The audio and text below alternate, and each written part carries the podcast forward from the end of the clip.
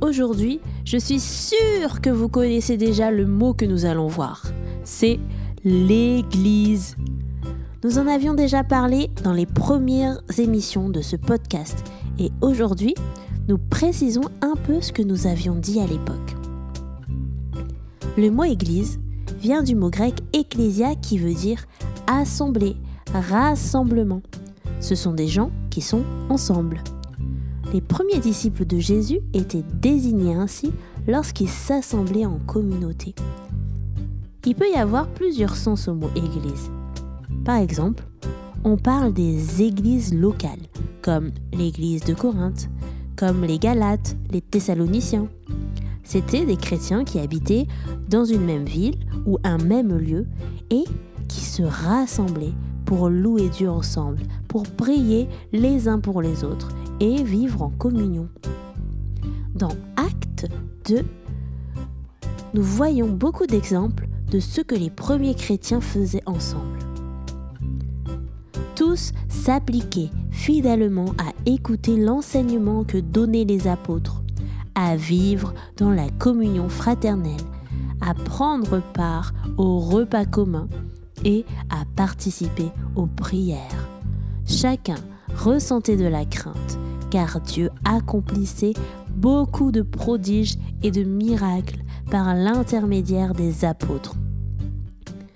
Tous les croyants étaient unis et partageaient entre eux tout ce qu'ils possédaient.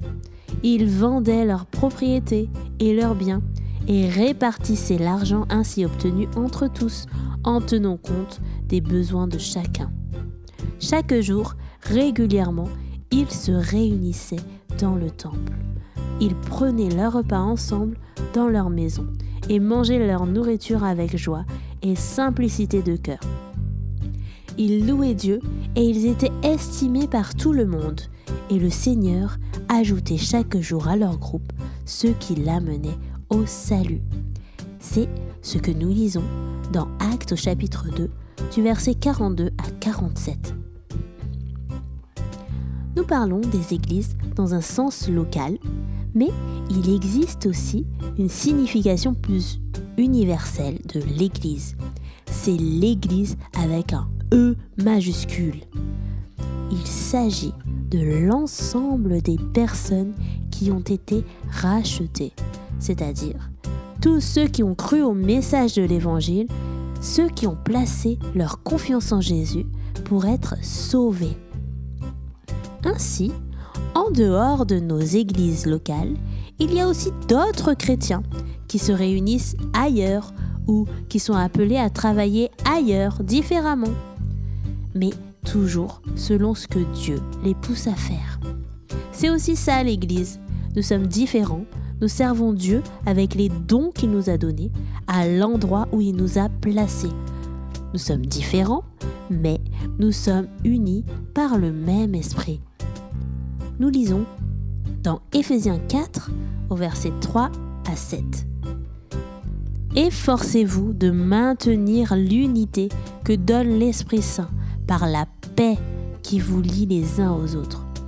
Il y a un seul corps et un seul Saint-Esprit, de même qu'il y a une seule espérance à laquelle Dieu vous a appelé. Il y a un seul Seigneur, une seule foi, un seul baptême il y a un seul Dieu, le Père de tous, qui règne sur tous, agit par tous et demeure en tous. Cependant, chacun de nous a reçu un don particulier, l'un de ceux que le Christ a généreusement accordé. L'Église, c'est donc nous, l'ensemble des personnes qui ont placé leur confiance en Jésus et qui aujourd'hui sont justifiés devant Dieu le Père. Nous sommes tous différents, comme les membres d'un corps qui ont chacun leur rôle. Nous sommes tous différents, mais nous sommes unis en Jésus-Christ. Et voilà pour la petite signification du mot Église. Je vous dis à très bientôt pour un nouvel épisode.